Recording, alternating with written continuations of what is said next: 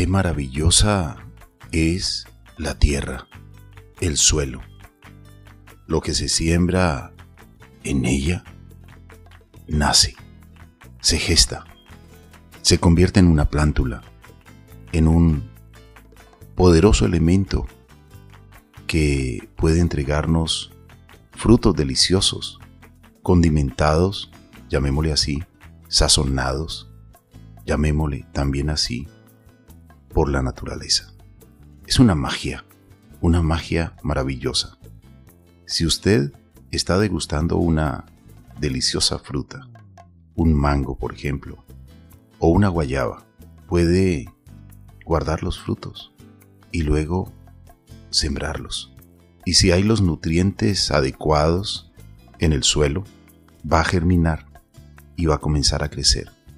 Pero si hay nutrientes en el suelo y la planta recibe también esos nutrientes, pues tendremos la fortaleza de un buen árbol y también deliciosos y maravillosos frutos. Hoy vamos a reflexionar sobre este tema con un hombre de muchísima, muchísima experiencia en la agricultura. Se trata del ingeniero agrónomo Mauricio Madriñán Micolta, él estará con nosotros para hablar de este importante e interesante tema. La vida en nuestro medio, nuestro oxígeno. Bienvenidos, amables oyentes, y bienvenida, Marian. Carlos Alberto, muchas gracias. Un saludo cordial para usted y para todas las personas que nos escuchan. Gracias por estar muy atentos y conectados al programa Nuestro Oxígeno. Y hoy nos sentimos orgullosos en este programa de la labor que ha realizado el señor Mauricio Madriñán Nicolta, pues el Ministerio de Agricultura y Desarrollo Rural reconoce la excelencia empresarial agropecuaria a los empresarios y productores agropecuarios que aportan al desarrollo social, económico y ambiental del país. Por esto se otorgó un reconocimiento a Recicompost por su entrega y apoyo al desarrollo del campo colombiano a través de la categoría Mejor Iniciativa Agroindustrial. Bienvenido, don Mauricio Madriñán Nicolta. Para nosotros es un privilegio este gran reconocimiento que les ha hecho el Ministerio de Agricultura y Desarrollo Rural de nuestro país. Eh, como primera medida, muchas gracias a Carlos Alberto y a ti, Mariam, por esta invitación y de antemano les agradezco infinitamente eh, el que estén eh, aumentando ese reconocimiento que nos ha hecho el Ministerio de Agricultura. La verdad es que sí nos ha llenado, nos ha causado un gran placer porque esto, pues además de ser un negocio que está en ciernes todavía, de alguna manera, es una gran apuesta al futuro de nosotros, de nuestros hijos, de nuestros nietos, porque definitivamente eh, estábamos en mora de tener ya en el Valle del Cauca una empresa que ayude de alguna manera a mitigar el problema de los residuos orgánicos que están yendo a parar a sitios definitivos de, de almacenamiento. A veces no sabemos qué se hacen con esos residuos orgánicos o no sabemos qué hacer con los residuos orgánicos. Y ustedes muy sabiamente han realizado todo un proceso maravilloso que ha sido reconocido por el Ministerio de Agricultura y le felicitamos, ingeniero Mauricio Madriñán Micolta, porque la experiencia y al mismo tiempo todo este proceso pues ha sido reconocido.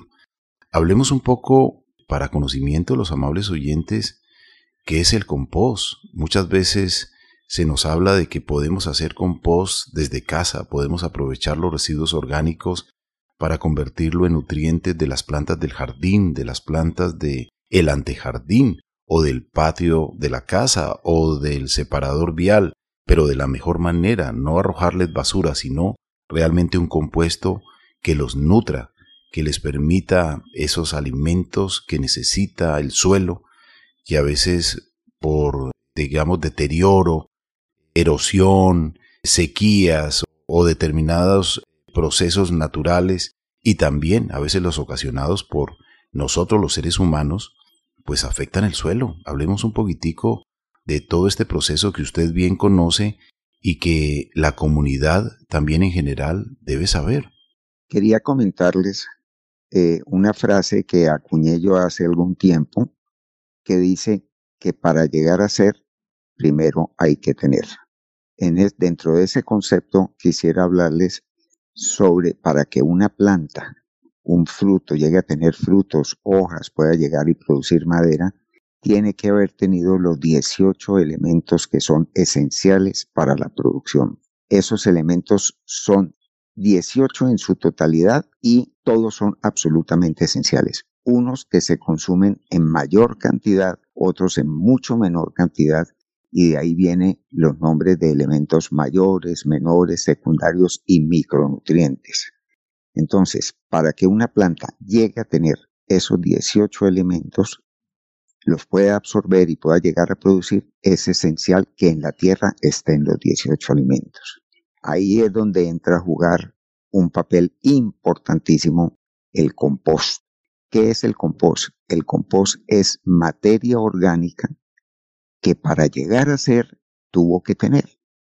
Y en el momento en que esa materia orgánica, organizada, un poco pulverizada, picada y procesada por microorganismos, libera la totalidad de los 18 elementos y eso es lo que va a llegar a mezclarse con la tierra, que es un componente de arenas, limos y arcillas y materia orgánica, en este caso sería el compost, la única forma de que los 18 elementos que son absolutamente esenciales se encuentren a disposición de la mata y la mata pueda germinar, crecer y producirnos los deliciosos frutos y los procesos industriales que tenemos en la tierra para seguir viviendo.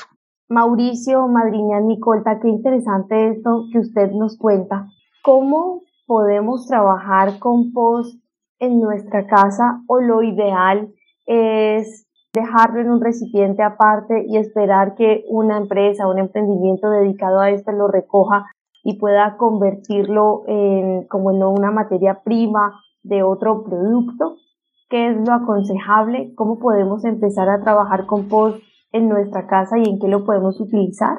Bueno, sí, definitivamente en las casas y todavía, pues por la cuestión de logística, va a haber infinidad de casas por su ubicación, la dificultad, donde no va a ser fácil eh, que pueda llegar eso a unos sitios donde se le pueda dar un uso eh, para convertirlo en compost. Pero entonces sí sería muy interesante en la casa teniendo muy claro lo que es material orgánico, es lo que provenga de algunas matas que nos prestaron ya su fruto, decir, las cáscaras de plátano, las, todas las cáscaras de los diferentes elementos y productos que sean naturales, las cáscaras de huevo, todo lo que tiene que ser natural, habría que buscar algún tipo, primero que todo, separarlo. Es decir, no podemos seguir mezclando por ningún motivo ni plásticos ni metales con estos elementos que son orgánicos. Ya una vez que estén separados, habría que buscar la manera de reducirlos al máximo su tamaño o al mínimo tamaño, por decirlo al revés, que entre más pequeña sea la partícula, más rápidamente son los procesos de descomposición. Y generalmente en nuestros patios y todo hay un poquito de tierra o alguna cosa que tiene microorganismos que son naturales y son esenciales y se puede revolver un poquito para evitar eh, a veces algunos malos olores y permitir que eso por medio de volteos empiece a oxigenarse y empiecen los microorganismos a proliferar y se van descomponiendo y termina haciéndose el compost. Ya en diferentes edificios, en concentraciones humanas muy grandes, pues ya es una ley que hay que separar los diferentes residuos. Y eso a su vez se los entregarían a las empresas de aseo que de alguna manera, estando separados y bien seleccionados, van a parar a los sitios donde pueden ser seleccionados y empezar a ser procesados. Entonces, ese es un proceso que ya es indispensable hacerlo en Colombia, que por ahora eh, nos están llamando la atención de que lo debemos hacer, pero rápidamente la ley va a ordenar que el que no lo haga no le van a retirar sus residuos si no los han separados. Y posteriormente no solo no se los van a retirar, sino que van a venir sanciones pecuniarias porque eso lo tenemos que hacer desde el origen. Y eso va para las casas, va para las empresas de servicios y va para la industria que procese materiales naturales. Tienen que separar esos residuos y esos productos tienen que ir a plantas de compostaje para que no vayan a terminar en los rellenos sanitarios donde van a pasar de golpe centenares de años, décadas ahí, y lo que van a hacer es terminar haciendo unos focos de contaminación.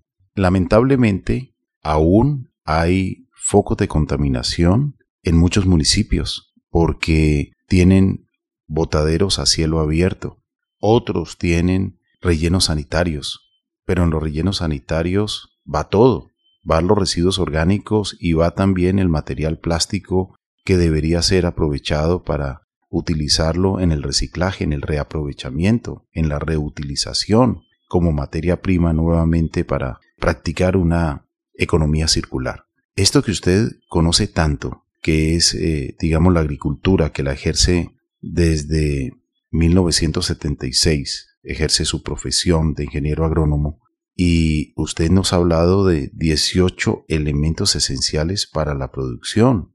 Hablemos un poco cuáles son esos 18 elementos, cómo los podemos lograr.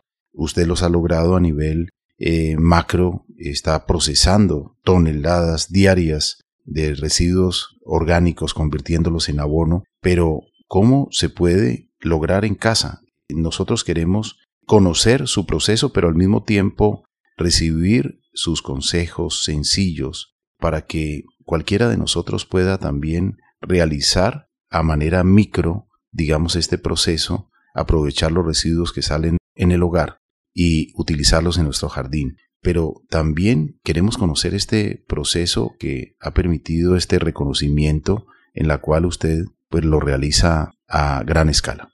Bueno, definitivamente retomo la palabra de que para llegar a ser hay que tener. Cuando hablamos de residuos orgánicos, son los residuos de algunas plantas que para llegar a ser planta tuvieron que tener esos 18 elementos. Para mencionar algunos, que es lo que conoce la gran mayoría de la gente, hablamos de los tres elementos mayores, que son nitrógeno, fósforo y potasio, por decir algo. Y yo creo que todo el mundo ha oído mencionar, digamos, un abono que se llama triple 15.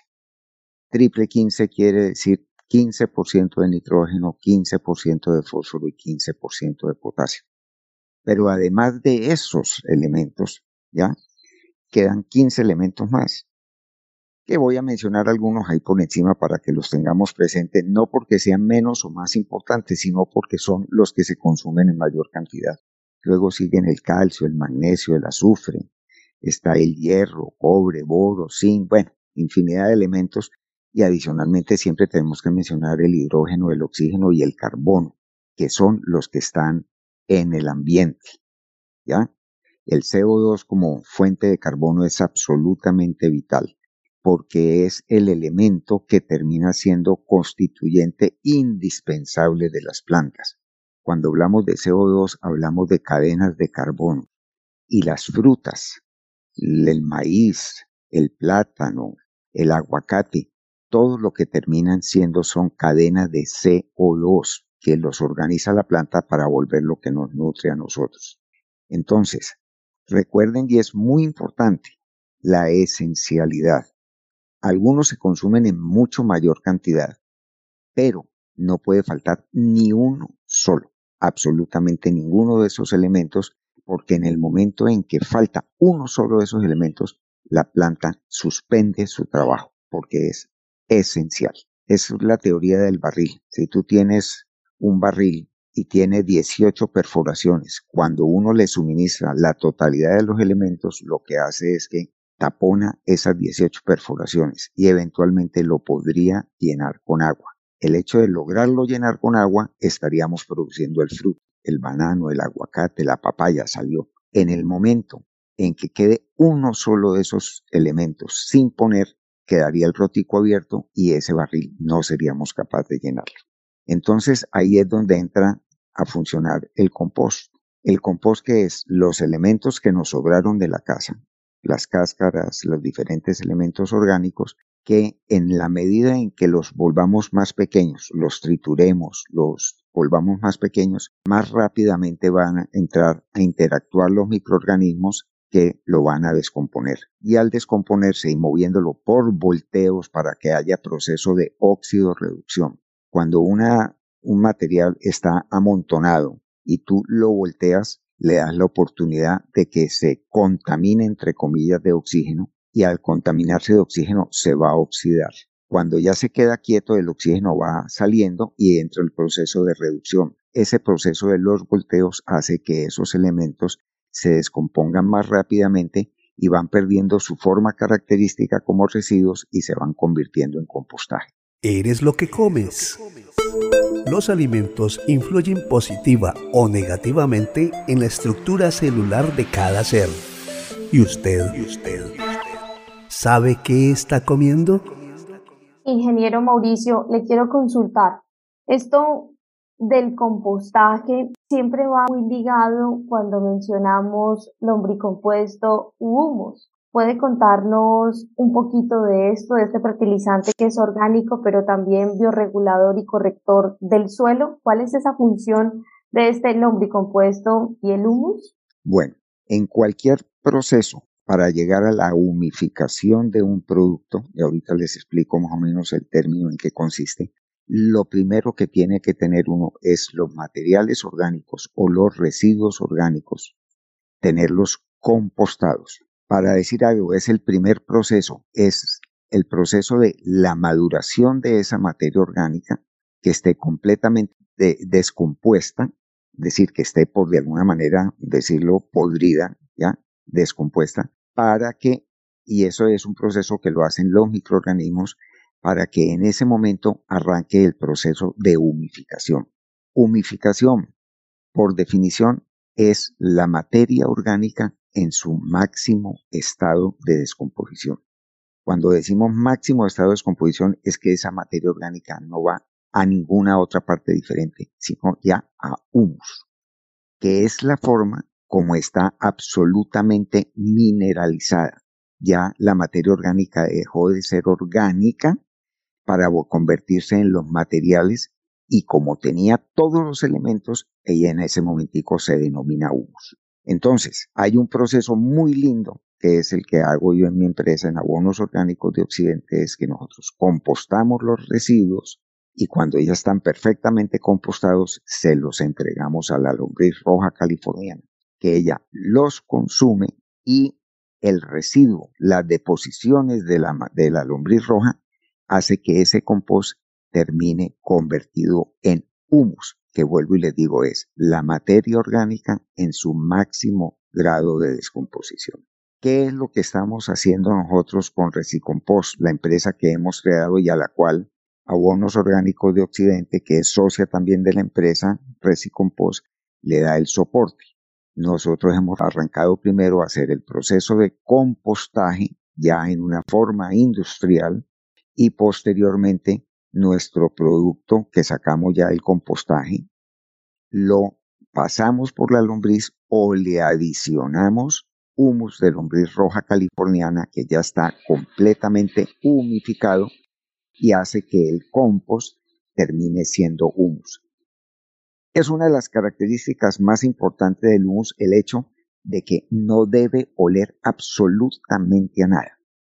Cuando un producto a base de materia orgánica está perfectamente humificado, el olor tiene que ser absolutamente neutro, es decir, no, no debe sentir ningún olor. Si hay algún olor todavía, quiere decir que todavía no está completamente humificado.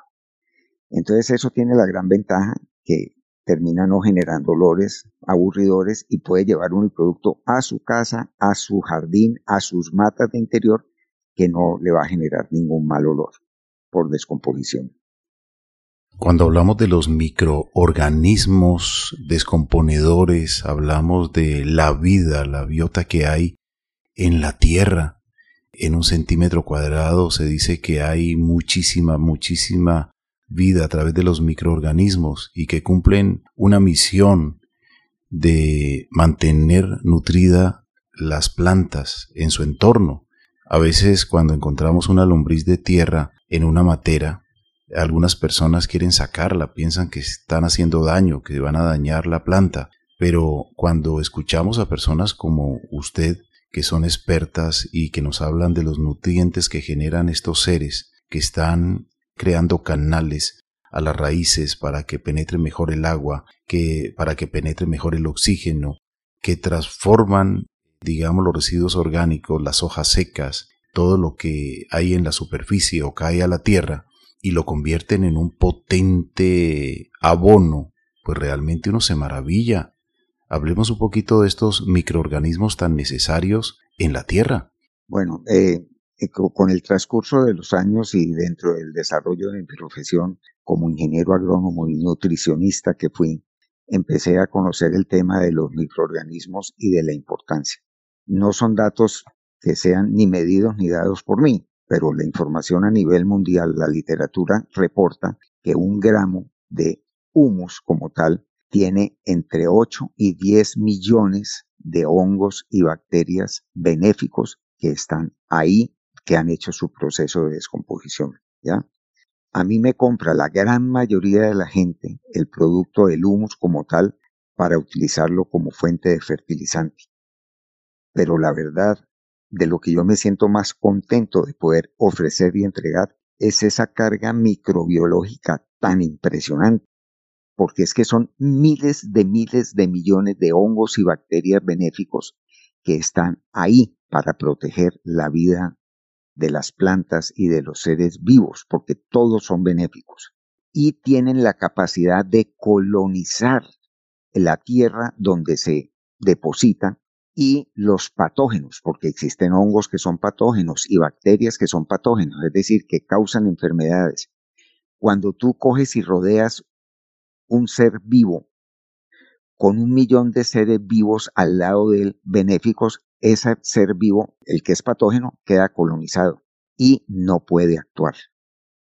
Entonces, ahí viene a salir y a aparecer un término que es muy nuevo, muy nuevo en este momentico en, en, la agricultura, que se llama el, el proceso de trofobiosis. La trofobiosis es un proceso de que cuando la planta tiene buen contenido de materia orgánica, es decir, tiene la totalidad de los 18 elementos y los tiene en forma balanceada. La planta absorbe esos nutrientes, hace sus cadenas de carbono y al tener todos los elementos y en las cantidades suficientes, no va a emitir una cosa que llama proteólisis, sino que va a ser proteosíntesis, va a ser la síntesis de proteína para formar el fruto y al tener todos los elementos cierra sus cadenas de carbono y deja de gustarle la planta, el cultivo deja de gustarle a las plagas y a las enfermedades. Como le digo, es un proceso relativamente nuevo. Cuando yo estudié en la universidad de eso no se hablaba. En los años 90 se empezó a hablar de la trofobiosis y hoy en día existen unos videos y unas cosas donde demuestran el efecto de la trofobiosis en los cultivos y lo que verdaderamente puede permitir que exista trofobiosis en los diferentes cultivos es de que haya un buen contenido de materia orgánica para que esos contenido alto de materia orgánica nos pueda suministrar la totalidad de los nutrientes y nos permita que la planta se defienda por sí sola.